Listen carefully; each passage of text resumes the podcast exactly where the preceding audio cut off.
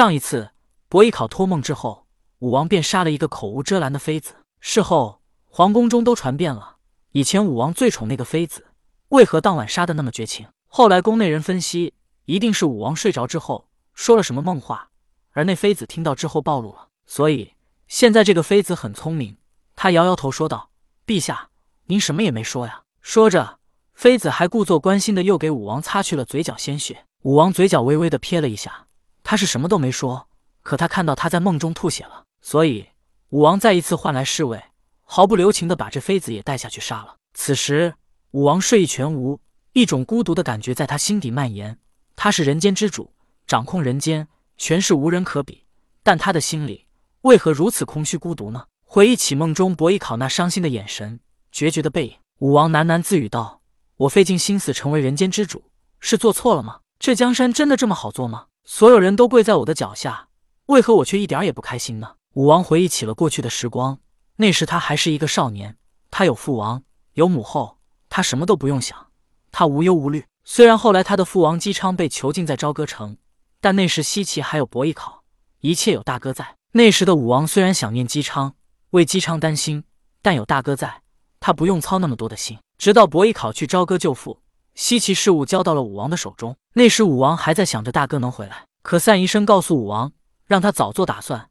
朝歌是龙潭虎穴，伯邑考去了极有可能回不来，包括姬昌都有可能回不来，所以他要想办法成为西岐之主。那时的武王还年幼，他看着姬昌高高在上，西岐所有人都跪在他的脚下，他也想成为手握权势、唯我独尊的那个人。从那时起，武王就盼着伯邑考死在朝歌，甚至连父王也最好一起死在朝歌。但武王在成为了人间之主，真正掌握了权势之后，他才发现他是孤独的，他再没有人可以依靠了，也再没有人值得他相信了，他再也感受不到家人亲情的温暖。想到这里，武王愈发为自己邪恶的内心感觉到悔恨、羞愧难当，心里难过，让武王又忍不住吐了一口血。齐地齐王府，姜子牙遥望星空，天空中一颗最大最亮的星，此时却有些暗淡了起来。虽然这星星依旧是夜空中最大最亮的。可是却仿佛盛极而衰，开始走下坡路了。姜子牙唤来齐国丞相，询问这几日西岐可有什么事发生。丞相说西岐并未有任何事传出来。丞相走了之后，姜子牙默默思索，在他离开西岐之前，曾给武王卜了一卦，卦象显示武王只有四年可活了。陛下，你我君臣情同父子，我不知为何你正当壮年却衰落得如此快，你心里究竟有什么坎过不去呢？姜子牙默默思索。他想去西岐见见武王，最好是能帮武王化解了这次劫难。纵然不能化解，他也要知道武王这么快衰落的原因。但是此时姜子牙的身份已经不同往日，他如今是齐侯，是齐国国君，没有武王召见，不得擅自前往西岐，否则会被其他诸侯认为大逆不道。而且武王当时大肆封侯，许多诸侯便是武王的弟弟、叔叔，他们皆是皇族中人，在他们看来，姜子牙便是外人。都巴不得曾经高高在上的江丞相犯错呢，所以姜子牙也陷入了矛盾当中。不过他又想了想，武王已经到了如此地步，他又怎能不去呢？他是帝师，也曾为相父，他是武王的义父，又怎能不去见见自己的儿子呢？姜子牙想了想，到时去西岐，他独自一人前往也就是了。伯邑考离开了西岐，他心中难过。他本以为这人间还有他的亲人，可是从武王的表现，让他知道权势动人心。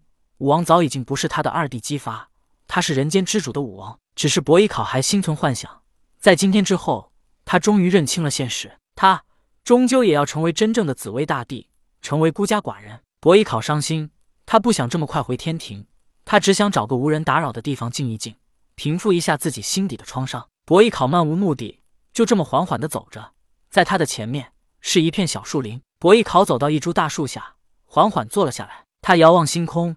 看到天空中一颗最大最亮的星，那最大最亮的星此时却微微的有些暗淡之色。伯邑考看了看，知道那是代表人间之主武王的地星。他只是看了看，心底的伤心让他并没有什么表示。此时他也想明白了，从今往后他是天庭的紫薇大帝，人间之事与他再也没了关系。一个人静了静，伯邑考想通了，决定以后与人间划清界限。